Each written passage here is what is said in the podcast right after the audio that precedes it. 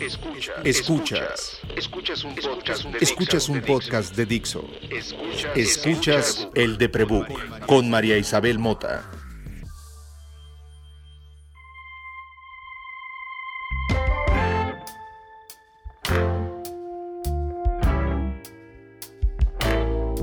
Hola, soy María y fui paciente más de 10 añitos del Hospital Nacional de Psiquiatría. Hola, soy Andrés y soy un médico extraño. médico sin diagnóstico, médico sin autodiagnóstico. Exacto, exacto, así, así dice mi papá, que, ¿de qué sirvió? Eres el Chandler Bing de los médicos. Quien no esté familiarizado ahora con Friends, por favor vaya a Google en este momento y busque cuál es el oficio de, Chandler Bing. A Netflix, a Netflix mejor para ver. Ay, pero ¿a poco Netflix te busca por palabras? Y el episodio en el que... No, pero hay que ver la completa. Vale la pena, no tiene desperdicio. Andrés es el médico sin diagnóstico. El médico sin diagnóstico, sí. No, no, no. Eso está feo, ¿no? Médico sin no, diagnóstico. No estaría, sí, qué feo no saber qué diagnóstico tienes, no sabes cómo tratar. Pero es un poco lo mismo lo que te pasa. O sea, cuando te presentas, ¿cómo dices? Hola, soy Andrés, soy médico, él, soy. ¿Qué? Sí, bueno, siempre digo para más fácil que me dedico a la salud pública. Aunque dentro de la salud pública hay una enorme, un enorme mundo, ¿no? Yo lo que hice fue estudiar medicina y me gusta mucho la medicina y la medicina clínica, hay que decirlo, pero una cosa es lo que te gusta y otra cosa es lo que te apasiona, ¿no? Son dos cosas bien diferentes. Entonces, tuve ese conflicto en algún momento de mi vida. Yo desde chavito era paramédico, desde los 13 años fui paramédico y, este, y todo el mundo decía, ah, tú vas a estudiar medicina. Y decía, no, no, no, yo voy a estudiar marketing, decía me, me, gustaba como, pues la idea de cómo funciona la mente y cómo tomamos decisiones y así. Y pues no, ¿no? Como que llegó la hora y luego no me veía como vendiendo jabones o, ¿no? Gracias, gracias Andrés por ver la luz y por entender que este camino que escogí yo y otros amigos de Adrián. No, pero no me es el tuyo, mano. Tú rindes mejor en otros lados. No, pero vas a ver que terminó un poco ahí al final del día, ¿no? O sea, un poco diferente, pero eh, pues va, va muy relacionado, ¿no? Me gustaba mucho la psicología, pero tampoco me veía como en la parte clínica de la psicología. Y como que todo eso me llevó a pues, estudiar medicina, que disfruté mucho. Pero cuando estaba más o menos en cuarto semestre, la vida me llevó a empezar una organización de la sociedad civil con varios amigos, en donde eh, terminé una comunidad.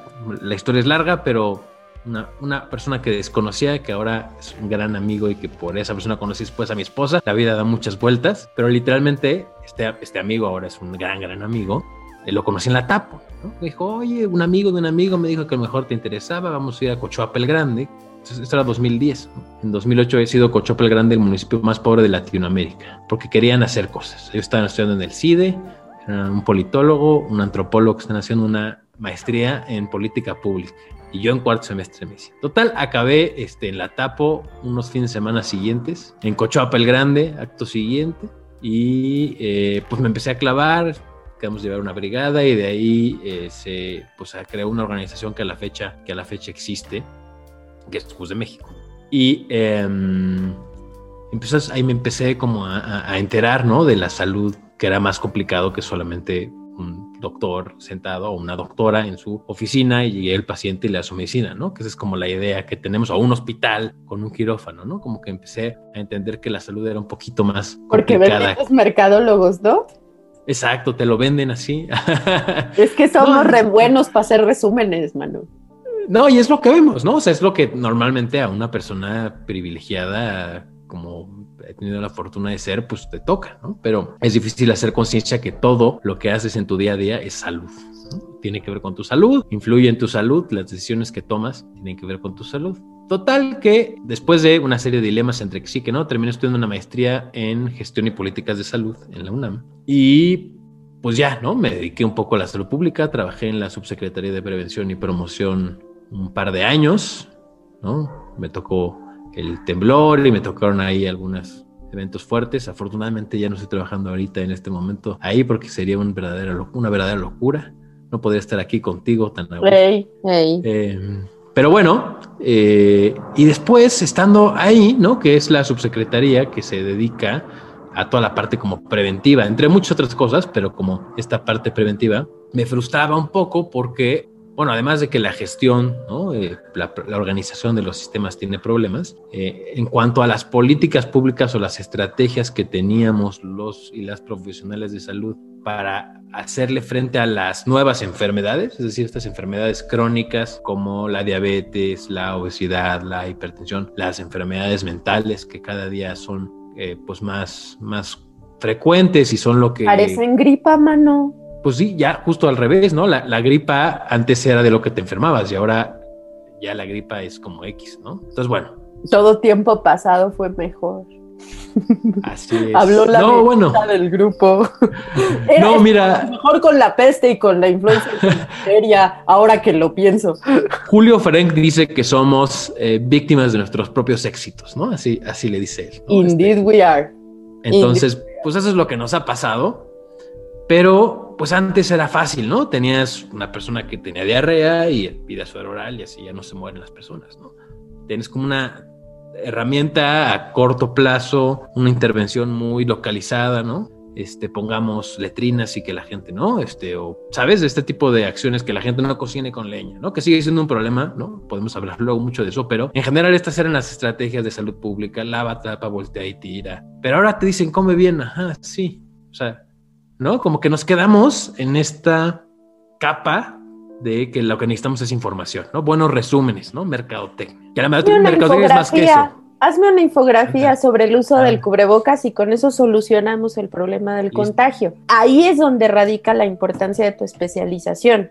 Es decir, tú estudiaste como médico, tú tienes entrenamiento médico. Por alguna razón en la vida, un día cuando la vida vuelva a ser más o menos normal, ¿no? O sea, la que la convivencia pueda estar a menos de tres metros si eso vuelve a pasar. Esperemos que sí. Esperemos que sí, porque sí es como bonito de vez en cuando.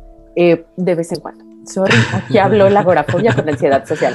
Pero sí, eh, si estamos, si algún día estamos otra vez todos estos nerds, a los que tengo privilegio de encontrarme a veces en una cantina rodeados de cerveza hablando de estas nerdeces, y esos son los amigos de los comadres, los amigos de Andrés, de Adrián Soto, de Paulo Alberti, que todos han desfilado por acá. Si eso vuelve a pasar y alguno de nosotros tiene un dolor súbito, tú sabes qué hacer. Por lo menos sabes qué hacer en lo no nada más porque pues fuiste paramédico, sino porque tienes entrenamiento médico. Ahora, eso no quiere decir que tu paciente de, primer, de lunes a viernes, que tus horas se llenen de ese tipo de consultas. Tus horas se llenan de otro tipo de consultas que involucran a mucha gente con un problema común y además un montón de barreras, tanto sociales como culturales como económicas. ¿Lo describí un poco mejor? Sí, completamente. Bueno, la, salud pública tiene, yo como lo explico eh, eh, a mis alumnos, es que es como si fuera la medicina clínica la que vemos, solo que en el consultorio no tienes a una persona, sino tienes una población. Entonces tienes que hacer lo mismo, ¿no? Tienes que hacer un diagnóstico, tienes que restarle un tratamiento, tienes que darle seguimiento, le puedes mandar a hacer estudios, ¿no? Este, exactamente lo mismo, pero con una, con una población, ¿no? Esa es la diferencia, digamos, entre la salud individual o la medicina clínica tradicional, ¿no? Te opero, te trato, te doy terapia, ¿no? Eh, a la medicina, la salud pública. Pero dentro de la salud pública hay muchas subespecialidades. Yo en concreto me enfoqué más. Porque, porque para hacerlo fácil, si ya era complicado, ¿por qué lo vamos a hacer fácil? Hagámoslo todavía más complicado de explicar, por favor. Sí, digo, bueno, pero es que lo que pasa es que la gente confunde mucho, ¿no? dicen, ah, pues es salud pública, entonces es, es director de hospital, ¿no? Que eso es otra onda. Gracias, porque resulta, es que el español es esa herramienta terriblemente imperfecta, que además es brutalmente promiscua con los acrónimos en inglés, sobre todo si se trata de ciencia o de herramientas de manejo de recursos. Si hablamos de administración o hablamos de ciencia, suddenly we are pochos all over here. Pues es que mira, hay, hay un término justo con lo que estás diciendo de explicar política pública. A la gente le da una flojera porque cree que es hacer política. Por este problema que dices, pero en inglés es policy y politics. Entonces ahí sí tenemos una diferencia. Y luego vendría Adrián a recordarnos que la gente no lee y no lee estadística y entonces por más que tengas un, un título, resulta que no sabes lo que estás diciendo ni lo que estás leyendo. Exacto. Ahora, está, o sea, Es que esto es el problema filosófico más absurdo que hemos tenido en años. Mi episodio favorito, contextualizando un poco más Andrés, diremos que internamente en mi vida, no en, de manera pública, el doctor en salud pública para mí es el doctor comadre del mandil azul, es uno de los mejores amigos de mi sobrino Adrián y este son como mi triunvirato entre ellos tres, son como mi triunvirato de información, ¿no? O sea, yo si tengo dudas sobre lo que sea que esté pasando a nivel científico y de salud y de procuración de la salud, eh, recurro a los amigos nerds de, mis, de mi sobrino, a Balam también, cuando hablamos de, legislación, de cannabis, de leyes de salud. Y en ese sentido, Andrés internamente también, eh, el nickname es el, el, cuarón de Doctor Comadre. No, lo decimos con mucha pretensión, pero también con mucho cariño, ¿no? Porque sabemos que Andrés tiene con qué hacer esa clase de copies y esa clase de deliver, porque Doctor Comadre es uno de los mejores productos de divulgación científica que yo he visto en los 12 años que tengo trabajando en marketing y manteniéndome de ello. Pues Al término, yo le digo Doctor Comadrizar, ¿no? A lo que ustedes hacen es Doctor Comadrizar, que es como se dice tradicionalmente en cualquier diccionario la divulgación científica. Eso tiene un nombre editorial. O sea, la divulgación científica tiene un género y tiene un negocio detrás que existe y hay universidades que se dedican a estudiar cómo le vamos a comunicar a la gente los avances científicos en su propio beneficio. Eso es la divulgación científica. Es lo que hacía Carl Sagan, es por lo que amamos a Carl Sagan y es por lo que este, en esta casa se, se vive y se respira cosmos como si fuera misa. ¿no? Doctor comadrizar es la forma más sencilla, en mi opinión, de hacerte un paciente responsable. Esa es una de las maneras, pero bueno, de ahí podemos saltar. Justo estaba contándote que llegamos al punto donde creemos que lo que necesitamos es más y mejor información, que es importantísimo. Pero algo que a mí me, me tormentaba mucho es esta idea de, a ver, todo el mundo sabe que fumar es malo. O sea, no es como que la gente necesite más información sobre que fumar es malo. ¿No? O sea, de hecho, las cajetillas con una rata muerta, ¿no? Este, no funcionan porque te transmitan que fumar es malo. Funcionan porque la rata es horrible y entonces no quieres ver la cajetilla, ¿no? Entonces es como una barrera de entrada, sobre todo para los nuevos consumidores que antes veían una cajetita de colores con un camellito, con Porque una imagen dice más que mil palabras. Eh, pero no es suficiente porque la gente que fuma igual lo sigue haciendo, ¿no? O los eneros tradicionalmente los gimnasios se llenan, ¿no? Porque la gente hace la resolución de año nuevo porque sabe que quiere hacer ejercicio, porque se quiere ver bien acá este, para las vacaciones de verano, lo que sea, pero lo que termina pasando y de donde los eh, gimnasios hacen su agosto es de todas estas eh, suscripciones anuales que nunca se usan. Y, así podría decirte mil cosas, ¿no? Entonces, esta, esta barrera no tenemos una sea, la información no necesariamente es la única solución. Ahí nos quedamos muy cortos y bueno, me fue a hacer otra maestría en economía del comportamiento, justo ahí donde se conecta con marketing. Porque, o sea, sí, un poquito. Porque nerd, o sea, porque nerd. Ustedes son adictos a estudiar, son unos ñoños, o sea. Creerás que a mí no me, gusta estudiar. Te puedo confesar eso aquí y, al público en general. No eh, soy mal estudiante, la verdad. Me gusta saber.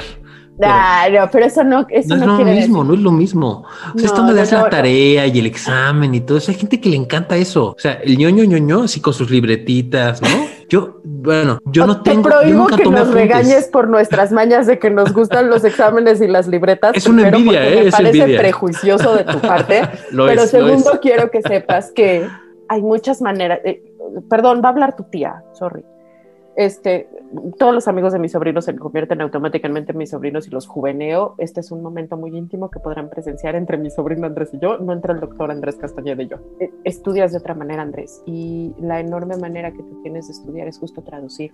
Tú necesitas procesar los conceptos para explicarlos. Tu compulsión es explicarla. Ahora que platicaba sobre este ejemplo eh, de cómo la divulgación científica no es suficiente, recuerdo la primera vez que te oí hablar de cómo se ordenan los pasillos en un Walmart. Quienes sabemos de marketing, eh, no importa que te dediques digital, la tele, BTL, lo que sea que hagas en, el funnel de ventas, sabemos lo que implican los anaqueles y los pasillos de un Walmart. Es una industria. El impacto. o sea, cuánto pagas por estar en el raquel de arriba y en qué posición y cuál es la experiencia de compra de un Walmart para que compres determinadas cosas, porque son acuerdos comerciales. Somos una sociedad capitalista, vivimos de eso. Así es. ¿No? confiamos, creemos, inventamos ese sistema porque asumimos, y ese fue nuestro error, que todo el mundo sabía leer o que todo el mundo sabía interpretar los símbolos que existen alrededor en su propia conveniencia. Y no es verdad. No es verdad. No sabemos discernir las fake news, no sabemos discernir la información. Entonces, tu justo tu manera de estudiar, lo que yo he visto en lo poco que, o mucho que he convivido contigo, que nuestros encuentros siempre son escasos pero profundos, diré, es que eres un gran observador y un gran intérprete. Esa es tu manera de estudiar. Sí, puede ser. Es lo que hace, con Paolo siempre digo que él es como el planner en marketing, porque él se para y ve a un paciente y dice, gástrico no, renal no, cardíaco no, espérenme tantito, puede ser neurológico. Él, se detiene y revisa, va buscando la razón. No puede hacerlo del patólogo porque pues ni modo, su paciente sigue vivo y quejándose en un idioma que nadie entiende, porque no está educado. Él propone, después otro médico especialista dispone. Es lo mismo que haces tú. Sí. Es lo mismo que hace Adrián, cada quien en su subespecialización, nada más que como tú querías ser mercadólogo y la vida te atravesó porque pues eres un niño muy consciente de tus propios privilegios, decidiste que ibas a juntar tu necesidad de andar contándole a todo mundo las cosas muy simples con un beneficio social. Sí, y por eso eres cuarón, mano, ¿ves? no, y, yo creo que tengo la fortuna. Es este, tu Roma es comadre. Sí, pero creo que tengo, o sea, sobre todo yo creo que el éxito es que estudie algo que me gusta, ¿no? Este. Eh, eh, pues sí, mano. Pues no, pero es que hay quien hace cosas que no, no, o sea, hay quien batalla un montón porque realmente no le gusta. Pues veme a mí, a mí no me gusta nada, Paolo. O sea, la depresión, y lo hemos, cuando me propusiste grabar el episodio con Doctor Comadre, lo platicamos. Mi primer recuerdo de, oh, esto es vivir, esto me gusta, fue a los 14 años cantando y la depresión y la ansiedad y el trauma me han impedido entender que pude haber tomado ese camino, ¿no? O sea, que, a lo mejor esa, esa decisión, si hubiera habido un ecosistema favorable para que yo pudiera conseguir eso, no quiere decir que mi vida haya sido diferente, ¿no? O sea, tú tuviste esa, insisto, ocupaste bien tus privilegios. Sabes qué quieres, sabes qué te gusta, pero además tienes una necesidad obsesiva por ayudar a los demás. Pues Igual que los demás amigos, porque son ñoños de eso, ustedes son ñoños de eso, es así como, oigan, tenemos tres canicas, ¿cómo les hacemos nueve y las repartimos? Bajo un sistema democrático estable, ¿alguien tiene más chelas? Esas son sus conversaciones. Sí, sí, es divertido. Es muy divertido. Somos curiosos. Sí, y la curiosidad nunca mató al gato, nada más le dio más, más vidas. Así es. eso es. bien bonito. Pero eso es lo que termino haciendo ahora, bueno, más o menos, porque también el mundo de la ONG y trabajo ahora en una ONG que se dedica a la exigencia colectiva de derechos en el tema de A ver, masticas o más este despacio, porque también habrá quien se... Bueno, ¿y este doctor de qué vive? Sí, pues de eso, de eso vivo, ¿no? Este, ¿Qué, haces, Chandler Bing, en tu oficina? en mi oficina, bueno, mi oficina que ahora es en mi casa, ¿no? Este, que realmente siempre fui medio flotante, pero bueno, hago, varias cosas. Hago de pronto un poquillo de, de, investigación cuando se deja. Estoy haciendo el doctorado en políticas de salud también. Y trabajo en una ONG que se dedica a esto, a la exigencia colectiva de derechos. Es un movimiento político, podríamos decirlo, como si fuera un partido político sin políticos. Sea, que se dedica a ver qué queremos para que funcione el país. Y realmente el sistema democrático funciona o debería funcionar con la participación de todas y de todos. Y existen los mecanismos, lo que pasa es que luego no, no sabemos cómo acceder a ellos y lo que hacemos en la organización es pues facilitar que esto pase, ¿no? Por ejemplo, ¿no? Para aterrizar un poco la idea de qué es lo que hacemos, porque es muy ambiguo, sin duda, trabajamos, digo, eso no es la causa que yo llevo, yo llevo salud y bienestar, pero una de las causas que ha sido bandera de la organización es la de trabajadoras del hogar en la exigencia del trabajo digno y que ya se logró. es nomás para rematar mejor que eres cuarón, para meter Roma en el asunto. Ándale, ándale. Cuéntanos, cuéntanos.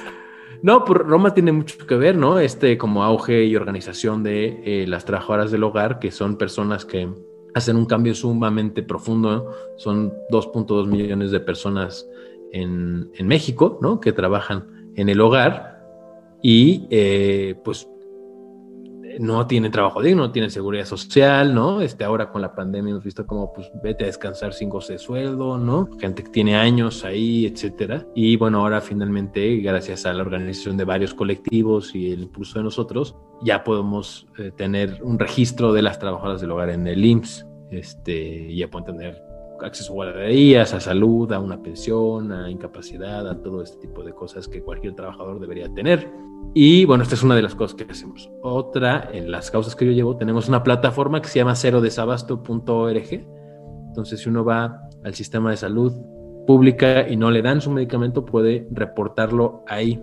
No funciona de manera directa, no es que nosotros vamos a conseguir el pero sí sirve tener información para poder exigirle a la autoridad que responda y resuelva ese problema. Yo creo que una de las maneras más eh, complejas de entender la democracia es entender que no, que it takes two to tango. Completamente. En, este, en la semana en la que estamos grabando esto, no tengo idea de cuándo lo vayan a oír ustedes porque Lady Productora está de vacaciones en, la, en el tour Salvemos mi pulmón. Se está discutiendo a nivel político la desaparición del INAI. La desaparición del INAI implica en términos de salud, estoy aislando un solo caso, ¿ok? Hay muchas implicaciones, pero en este podcast se habla de salud mental. Implica, por ejemplo, que el caso de, no me sé el nombre de la persona, me da muchísima vergüenza. Hay una mamá con un niño autista con, complejo, con broncas eh, fisiológicas que requiere eh, cannabis para su tratamiento. Entonces se hace todo el trámite de, para el permiso, eh, se mueve en medio de un montón de asociaciones civiles que implican la legalización del cannabis, pero que también implican al INAI, porque no había derecho para nosotros los pacientes de tener nuestro registro médico. Hasta hace unos años, nosotros los pacientes de un sistema de salud no teníamos derecho a tener nuestro archivo de, de, qué está pasando con nuestra vida. Es muy importante que entendamos que nuestra historia clínica nos pertenece y hasta dónde, porque hay una responsabilidad para el médico y un seguimiento del paciente. ¿no? O sea, uno es responsable de su propia salud, pero hay alguien que te ayuda a procurar esa salud y ese alguien tiene que dejar notas. Es su trabajo, ¿no? Ahora que todo el mundo le anda reclamando a los médicos porque honestamente tienen por qué quejarse, y les dicen que pues eso querían, esos son médicos. Bueno, los médicos tienen un trabajo administrativo, como todos. Así es. Si el INAI no existe, no tenemos acceso a esos mecanismos que permiten que uno sea dueño de su historia clínica, por ejemplo. Entonces, si no existen estos mecanismos de las asociaciones civiles en conjunto con las instituciones, la democracia no se ejerce. Nosotros como pacientes, hablo específicamente de mi caso, ¿no? Porque yo no le voy a exigir a nadie que haga algo más. Creo que tenemos que entender y hacer un esfuerzo por entender cómo funciona lo que tenemos en las manos y qué queremos nosotros para nuestra salud. Seamos buenos clientes del problema que queremos que alguien más nos resuelva, en este caso un médico. ¿Qué es ahí donde tú y yo, en términos de yo soy un paciente y tú eres un médico, no me importa qué clasificación tengas, nos, nos topamos? En, el caso de este paciente en particular, María Isabel Mota, que estuvo en el Sistema del Nacional de Psiquiatría durante más de 10 años, que conoce a título personal a estos tres médicos con estas tres especializaciones diferentes y que todos tienen que ver en algún momento con mi estado de salud, sin que tenga que ver que son gente cercana a mí. De alguna manera, el oficio de ustedes tres en el sistema de salud me afecta Adrián está corriendo un protocolo con el Nacional de Psiquiatría y con Nutrición que tiene que ver con alimentación y ansiedad y pidió un montón de voluntarios. Por supuesto, fui y me anoté porque one is a trooper. Paolo, es, mi, Paolo es mi médico, ¿no? O sea, él es responsable de mi salud. Si a mí algo me pasa, se va a enterar primero Paolo y después Adrián, así de simple. Y es quien me ha educado, ¿no? Que, con quien me siento una hora cada que podemos. Oye, ¿me explicas esto sobre el CBD y mi ansiedad y mis hormonas? Y me obliga a leer para después irme a leer eh, al, INRA, al, Instituto Nacional del Cannabis, a todos los estudios que él me pasa de, de, lo que hacen en Israel en investigación y luego yo tenga chance de preguntarle un par de cosas a Paolo, oye, ¿esto qué? No, esa es mi chamba como paciente responsable. Y por eso estos tres niños nerds que tienen ahora estas responsabilidades me han llamado a mí paciente experta que es un tema que aquí el señor Cuarón Bis de la medicina y yo, podcaster guanabí de la educación mental como paciente, hemos querido acuñar en doctor comadrizar las cosas, ¿no? Exacto. en que a pesar de que el sistema de salud hable en estos términos, donde una asociación civil tiene que proteger los derechos inherentes a cualquier ser humano que tendrían que funcionar de una manera así, como visa, como anuncio de visa, ¿no? Así de, tengo una enfermedad y me paro en un hospital y alguien me atiende y después vemos. Y en México no funciona así y tenemos que hacerlo entre todos y quejarnos en Twitter y escribir algo y leer los artículos y ponerle atención a las noticias, involucrarte con una asociación civil, tratar de estar informado sobre la salud mental, leer a médicos mexicanos que están dentro del sistema de salud, crearte una opinión informada para que entiendas qué hacer el día que, como me pasó a mí hace 10 años, la persona con la que vivía y que jamás había tenido contacto con alguien que tuviera crisis como las que yo tengo, se paró en la puerta y me dijo, ya no puedo, necesitamos ayuda. Y yo ya tenía 10 años siendo paciente de psicoanálisis y de terapia, pero jamás de psiquiatría, ¿no? Y a los 23 años, sin padres, sin seguro médico, sin trabajo estable, ¿qué haces? Sí cuando además en tu familia han habido accesos a otros sistemas de salud para este mismo problema, pero tú no tienes contacto con tu familia porque la locura separa a las familias. Y dos, no tienes contacto a esa acceso a esas soluciones. Así es. Mi hermana pasó por eso en, Estados Unidos, otra de mis hermanas pasó eso en el sistema privado, otro de mis hermanos pasó eso en esto. ¿Saben? Hay muchas formas de solucionar un problema de una enfermedad que además no tiene un órgano en el cuerpo, porque nosotros estamos enfermos del ánima y el ánima no sabemos dónde está. Y entonces el día que yo amanezco con la idea pegada, suicida, y de veras no puedo quitármela, por más entrenada que estoy a entender que mi cerebro de alguna manera está roto y que hay una voz ahí insistente en recordarme que la vida no vale la pena, pero que mi carácter es otro, como tengo roto ese órgano que yo llamo, que los filósofos llaman ánima, pero no tenemos dónde en el cuerpo señalar, un paciente mental en este y en cualquier país necesita un montón de médicos para entenderse. Pero justo aquí viene lo bonito, no solamente médicos, de aquí el valor de tu podcast y el valor de un paciente experto, porque la verdad es que esta ansiedad que tú sientes, ¿no? Como la expresas, como nos la compartes a mí como profesional de salud me parece padrísimo porque me acerca mucho, ¿no? Y yo que tengo otros problemas, ¿no? Pero nunca la ansiedad ha sido uno, puede ser difícil ser, tener esta empatía o entender estos momentos porque es muy distinto, ¿no? Es una sensación muy particular y eh, el que haya personas como tú que dedican el tiempo a explicar lo que sienten, cómo lo sienten, este, y a compartirlo con los demás, pues ayuda mucho. Uno, si es un paciente que está teniendo lo mismo, ¿no? Y por otro lado, como profesional que nunca se va a acercar a la realidad, pero ayuda un poquito a intentar entender qué es lo que se siente, ¿no? Siempre que hablo contigo siento que me pones una estrellita en la frente y como que quiero ir con la es que es verdad. quiero ir a hablar con la mamá de Adrián, que es la maestra, fue mi maestra de inglés y es la maestra más estricta que tenía en mi vida. Yo lloraba en sus clases. O sea, y quiero ir a decirle, mira, Andrés me puso estrellita en mi tarea. ¿Mm? ¿Mm? No como tú que me ponías ocho. ¿Mm? Me dan muchas ganas de hacer eso. Pero eh, te agradezco mucho que lo digas. Al final del día, eh, Siempre me preguntan si el podcast me ayuda, como, y creo que tú también me lo preguntaste un día, eh, si el podcast me ayuda, ¿no? Como a, lidiar con la locura. Claro que me ayuda. Y, me acuerdo de tu carita el día que te lo dije, la locura tiene un, un método de transmisión imposible de evitar, es la palabra. O sea, no hay cubrebocas para eso, mano. Sí, sí, sí, No hay cubrebocas para eso, no hay condón para eso, no hay, no hay barrera, no hay método de barrera. No tengo cómo evitar no propagar mi locura. Así la aprendí. o sea, las personas que no nacimos con, con síndromes neurológicos trastornados, o sea, que no somos bipolares, que no somos, ¿sabes?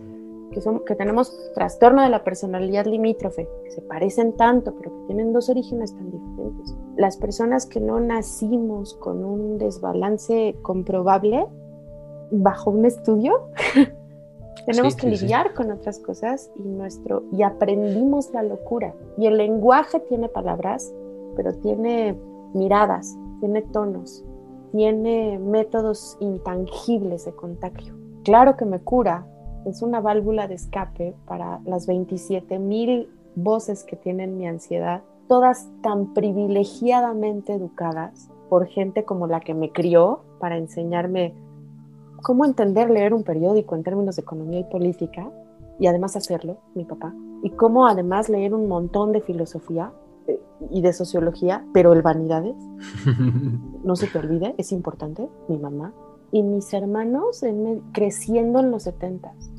tuve la mejor escuela del mundo. La curiosidad ha hecho que mis palabras tengan la enorme fortuna de hacerle freno a mi locura. Ahí es donde jamás me echo para atrás del enorme privilegio que tengo de que no solo ustedes, sino otras personas con mis mismos diagnósticos me digan paciente experta. Y yo creo como tú que los privilegios hay que usarlos, no hay que no hay que no hay que cargarlos. Pues tengo el enorme privilegio de estar enferma y de estar obsesionada con las palabras. Así como a ti, tú trabajas en lo que te gusta, ¿no? Tú hubieras querido ser marketer, Tal vez tú te divertirías más en mis juntas, haciendo campañas, y no sé. Yo quería ser poeta, yo quería cantar y, y, ser poeta. Hay un pedo. Este, muy probablemente tú te morirías de hambre siendo marketer y yo claramente me moriría de hambre siendo poeta. Somos muy útiles donde estamos. Y digo, siempre se puede experimentar. Eso es lo que hacemos y por eso existe Doctor Comadre y, y por eso creo también le ha ayudado a tanta gente que oye el podcast y que después oye Doctor Comadre y viene y me cuenta. Y no, pero al final también yo creo que es algo que, que te hace paciente experta, es que te involucras, Este, te involucras y no te quedas con lo que te dijo alguna vez un profesional, ¿no? Eh, que creo que eso también tiene muchísimo, muchísimo valor. Eh, a veces es muy importante ir con un profesional, pero por más que eh, no sea profesional, hay tips, ¿no? Y en este tipo de enfermedades crónicas que, van contigo a todos lados, ¿no? Este, no te las puedes quitar. Entonces, pues para lidiar con ellas, y, estoy hablando de, eh, puede ser la ansiedad, la depresión, o puede ser la obesidad, puede ser la hipertensión, la diabetes, ¿no? Este, necesitas estos tips de todos los días que eh, una persona que no vive con esa enfermedad, pues esas mañas, sutilezas, algunas se pueden aprender, pero no es lo mismo que te las transmite alguien que lo hace, lo hace todos los días y te puede El insight. El insight, Andrés, que es la gran discusión entre los mercadólogos y la gran discusión entre los investigadores. El insight, no hay comprobación de data sobre él. Y es, es, hacer estudio de mercado, eso se, se, llama el marketing, y en medicina eso se llama hacer consulta. Así es. No hay de otra. El mejor community, el mejor planner de marketing del mundo en digital es el mejor community y el mejor investigador científico es el que sigue siendo campo, ¿no? El que sigue ahí en contacto con, de alguna Sin duda, sin duda. No, porque si te sobreespecializas, pierdes, ¿no? Pierdes perspectiva. Es muy importante. Quiero que cerremos en algún momento esta chela que ya se puso larga, pero que fue muy útil. Pensando en hoy, 2021, en medio de la pandemia, eh, tú que conoces y entiendes el sistema de salud en los muchos niveles de procuración que existen, alguien en una situación como la mía, ¿no? O sea, alguien, no sé si de mi edad, pero alguien que no tiene seguros médicos privados, en una situación compleja de lana, inestable, por ejemplo, o como estaba yo a los 21, ¿no? Que esa era, esa era la situación que había, prejuiciada en muchos sentidos, en, la época en que yo empecé a tener crisis, existía la depresión y es, la depresión era la locura. Era como hablar en 1950 de histeria. Y, la imagen era Lucía Méndez en una película, en un manicomio. Hoy creo eso se le puede ser una mujer de 20 años que no tenga trabajo estable, muy probablemente es mamá y tiene acceso a internet y tiene estos problemas, tiene ataques de ansiedad, tiene ataques de pánico o no tiene fuerza durante días o empieza a tener estos dolores que a veces he tenido yo, los de la cefalea o, el, zumbido que tengo. ¿Qué hace, Paula? Andrés, te estoy confundiendo. No, no te preocupes. Este, eh, es por la barba, es por la barba. No, me está pasando lo de las tías que les dicen a sus hijos, Luis, Paolo, ¡no! Ven acá, sí. Pues tienes derecho porque eres tía, entonces Yo puedes, sé, puedes pero hacerlo. Qué, poco profesional de mi parte. Dime qué hace una persona en esa situación hoy. ¿Qué puede hacer? Híjole, hoy, hoy vivimos una situación de salud mental complicada, ¿no? Este, si, si, si alguien tenía latente este problema, ¿no? Pues probablemente, ¿no? ¿Quién no ha tenido ansiedad, ¿no? Aunque no tengamos un problema ¿no? Diagnosticado de ansiedad, híjole, la situación de, que estamos viviendo es, es complicado. Y súmale que se han reducido una quinta parte las consultas, ¿no? De, atención a salud mental. Una quinta parte, eh, eh, ¿no? Este, eso, eso, 2020, ¿no? El número de consultas que normalmente con psiquiatría y psicología rondaban en unas 400, ya están por abajo de las 100 mil, ¿no? En 2020, que eso traíamos una tendencia hacia ella. Este, ¿Por qué? Pues porque están cerrados los hospitales, ¿no? Así de fácil. Entonces, aunque tuviera uno seguro, pues es, es difícil. ¿Qué, ¿Qué, se puede hacer? Pues primero creo que, eh, ¿no? Y además ya están escuchando este podcast, es algo muy bueno, que sepan que no están solos, no están solas, no están solos. Nunca, nunca, siempre hay alguien con el DM abierto en Twitter, siempre, siempre, siempre. Exacto, ¿no? Este, o en Twitter o en Facebook, en lo que sea, ¿no? Dos, pues un buen consejo siempre es este, pues contactar a alguien cercano que a veces es bien difícil, pero, pero contactar a alguien cercano y decirle, me estoy sintiendo así. Ese también es, es una, una, ¿no? O sea, de, primera instancia ese sería un, consejo. Ahora, ahora, por cuestiones de pandemia, hay algunas líneas, tanto de eh, gobierno, son digitales, uno puede tener un Zoom o puede ser una llamada, como de organizaciones de la sociedad civil que pues, tienen sus líneas abiertas, justo eh, como para acompañar acompañarnos en estos procesos de, pues, de ansiedad, de depresión. Oye, idea, Cuarón. Saca tu plan de marketing. Cuando salga este podcast, podemos coordinar con Adrián que pongamos en las redes de Doctor Comadre y en las redes del de Prebook los números o los accesos o los links a estas asociaciones que proveen estos servicios. Claro, claro, lo, lo, lo, hacemos, sí. Hay que, para que tenga la gente que oye tu podcast y que oye el mío, un link donde Sí, sí, sí, sí, lo, lo, hacemos. Tú tienes, normalmente esa información cambia, ¿sabes? Es, es como van pasando las asociaciones, no todas aguantan, no todas tienen los recursos y también eh, hay opciones restringidas, ¿no? O sea, por ejemplo, la UNAM tiene servicio de lunes a viernes en determinadas horas, eh, pero hay unas que solo funcionan por WhatsApp y no todo el mundo tiene acceso a todo creo que podría ayudarle a la gente a tener algún espacio actualizado con info que tú nos puedas dar. Sí, sí, sí, sí, lo, lo, lo, lo hacemos. Cool. Eh, y pues, bueno, otra cosa sería buscar información sobre eh, tips. A ver, está YouTube, está este Google en sí, ¿no? Hay varias fuentes. Hay que tener cuidado, ¿no? Ese es el gran problema. Sí, o sea, sí oye, sí oye Adrián, ¿eh? Decir, ¿Estás diciéndole a la gente que vaya a buscar salud mental a Google, Andrés? ¿En sí, serio? No, no, justo este. Digo, al final de cuentas, doctor comadre está eh, accesible en Google, ¿no? Este, gente llega por ahí. Entonces, pues como todo, ¿no? Hay eh, lo mejor y lo peor en, el, en la internet.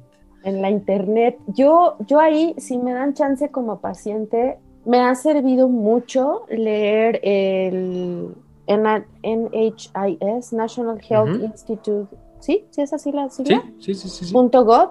Eh, ahí todas las clasificaciones, o sea, le tengo confianza a las descripciones de los diagnósticos, están escritos en, una, en un lenguaje que yo entiendo, están en inglés y en español, tienen un montón de fuentes y de material educativo sobre diagnósticos y sobre tratamientos y tips y un montón de cosas. Le confío mucho a la OMS siempre, aunque mucho del discurso sea político y como calma, todo va a estar bien, ¿saben? A veces suenan como los prefectos, pero siempre tienen buenas fuentes que linkean a estudios o que linkean a organizaciones civiles. Y, y ya así en emergencia, este, TikTok, Net, ¿cómo le hacemos para montar TikTok sobre salud mental? Tú y yo tenemos que resolver esto, porque de verdad en TikTok hay un montón de herramientas, en, en, TikTok Mental Health, el TikTok del Mental Health, hay un montón de herramientas bien buenas, bien buenas gente que entiende, por ejemplo, que te explica por qué hacer gárgaras cuando tienes un ataque de ansiedad, o hacer buches de agua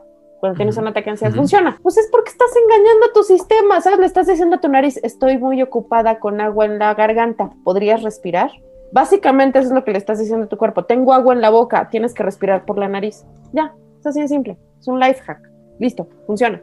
Apachurrarte un dedo, respirar de determinada manera, el formato ayuda un montón, como es un minuto y tu ansiedad no te permite concentrarte más allá de eso, ayuda mucho. Y esto que decías tú sobre tener contacto con alguien. La gente que padecemos depresión nos terminamos aislando y luego nuestras personas de confianza se vuelven inalcanzables por la culpa que sentimos por pedir ayuda. Aprender a lidiar con eso me tomó años, años, porque la mayor parte del tiempo la ansiedad te dice, eres una molestia, te das lata a todo mundo, no vales la pena, siempre estás estorbando. La ansiedad se habla muy bien con el síndrome del impostor. Entonces esa persona a la que le tienes confianza a veces no tienes confianza de decirle estoy mal, me estoy pensando en suicidar en este momento y no sé qué hacer. Y cuesta trabajo. Yo recomiendo, mi tip es, búsquense un emoji, un emoji. Escoja, ah, vayan ahorita los emojis, escojan uno que no usen frecuentemente, ¿ok? Pero que a ustedes les signifique un asunto de excepción. En mi caso, es un cerebro. Cuando hay un cerebro es, this shit is broken. Tengo ese código con dos personas. No son personas con las que hablo todos los días, pero son personas que me han visto en las peores y en las mejores. Y son personas que también tienen esa necesidad, ¿ok? Entonces, yo mando un brain, Mandado el brain, ya hay un acuerdo previo de lo que sigue aquí es una instrucción. Necesito hablar contigo en este momento, búscate minutos. O necesito que saber que me lees. Punto. Son dos necesidades de desahogo que se pueden hacer por texto, ¿ok? No necesitas hablarle a alguien y preocupar, no puedes hablar. Muchas veces tienes un ataque de ansiedad y de verdad no pueden levantar el teléfono. A mí a veces me da tiempo, ¿no? De mandar el brain, abro el, voice note y trato de, porque como me dan estos ataques de dislalia donde se me atoran la encía y luego no puedo hablar y no puedo respirar, hay gente con la que tengo ese chance, ¿no? Pero ya hay un acuerdo previo. Entonces no importa si hace dos días nos peleamos por otra cosa. No importa si yo en este momento estoy oyendo que no me quieres y que te estorbo siempre. Y no importa. Porque es un acuerdo de emergencia. Sí, sí. Y digo, eso, es como una buen, un buen pre, ¿no? Como ya del colmillo. Estas son estas mañas que platicamos. Pues es que, mano, pues como uno anda ejerciendo desde bien chavita, ya sabes. Sí, ya sabes. Pero eh, si es nuevo, ¿no? En eso, porque además esto está pasando ahora con la pandemia, ¿no? Muchos traíamos ahí algo y no, y no habíamos tenido la oportunidad para que saliera, ¿no? Ya con esto está saliendo, pues, pues igual lo mismo, ¿no? Si hay siempre gente que está dispuesta escucharnos, que es lo que necesitamos muchas veces. Y acompañarnos. Ahora mis juntas de trabajo empiezan a ser como de repente 20 minutos de ¿quieres echarte un mezcal? Sí, estamos en pandemia. Se exigen otros tiempos y otras medidas. No estoy diciendo que se tomen mezcales en las juntas, ¿eh? Ojo, no dije eso. Solo dense chance de desahogarse. Somos humanos, dormimos. ¿No saben lo importante que es dormir? Descansar es a veces más importante que dormir, no me pregunten bien por qué. Y necesitamos afecto y cariño y validación. Trabajan para eso, ¿ok? Para eso se parten la madre, para eso van ocho horas a la oficina, para conseguir ganar esas horas. Ese es el primer camino a la salud, el primerito.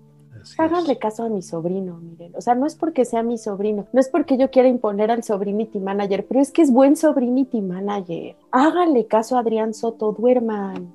miren, ese niño sabe cosas antes de que uno las necesite. Háganme caso, lo he vivido. Y no dormía y ahora ya duerme gracias a que aprendió eso.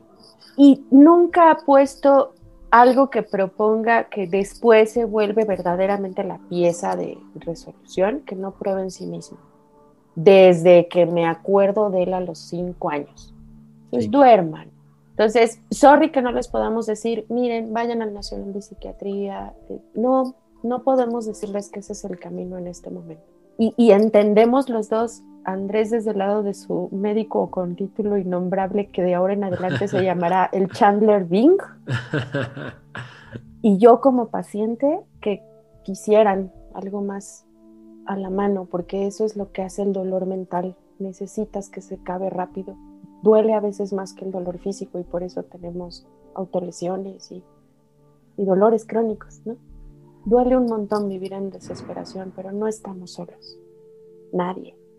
Si algún día necesitan algo, quiero que sepan que mi instinto materno da para mucho. Mis DMs, tanto en el Deprebook como en arroba María Isabel Mota, están abiertos. Y Andrés lo sabe, este, cada que puedo trato de mandar fotos de pan, fotos de taquitos, fotos de gatitos. y porque es la chamba de las tías recordar que por difícil que se haga la vida, hay taquitos. Nos tocó vivir en la época, en el planeta donde hay taquitos, ¿no? O sea, el ánimo se cura a veces con cosas simples. Así es. Oye, Andrés, gracias. No, gracias, gracias a ti. Este, un gusto estar contigo y poder compartir.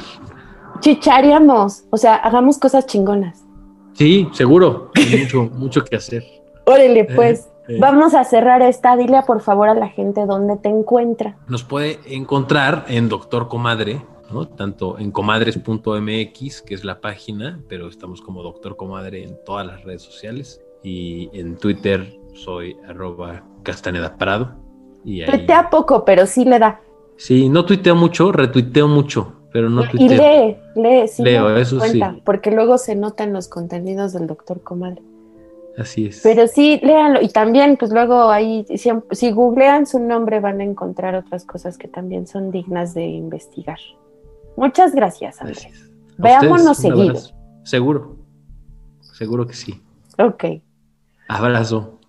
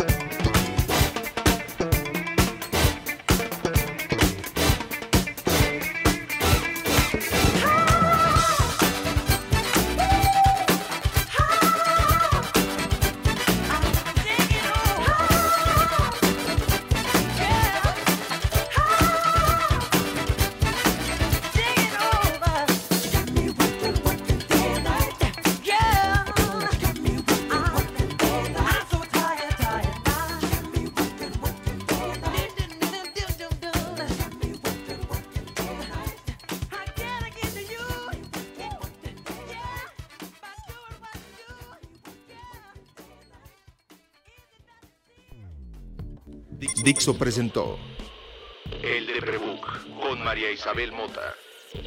La producción de este podcast corrió a cargo de Verónica Hernández. Coordinación de producción, Verónica Hernández. Dirección General, Dani Sadia.